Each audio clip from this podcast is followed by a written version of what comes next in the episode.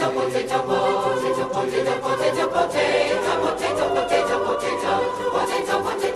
red, they're white, they're brown. They get that way underground. There can't be much to do. So now they have blue ones too. We don't care what they look like, we'll eat them any way they can fit on our plate. Every way we can conjure to heat them. We're delighted and think they're just potato, potato, potato, potato, potato, potato, potato, potato, potato, potato, potato, potato. Sometimes we ditch the skin to eat what it's holding in. Sometimes we'd rather please have just the outside with cheese. They have eyes, but they do not have faces. I don't know if their feelings get hurt by just hanging around in dark places where they only can stare at the dirt. Potato, potato, potato, potato.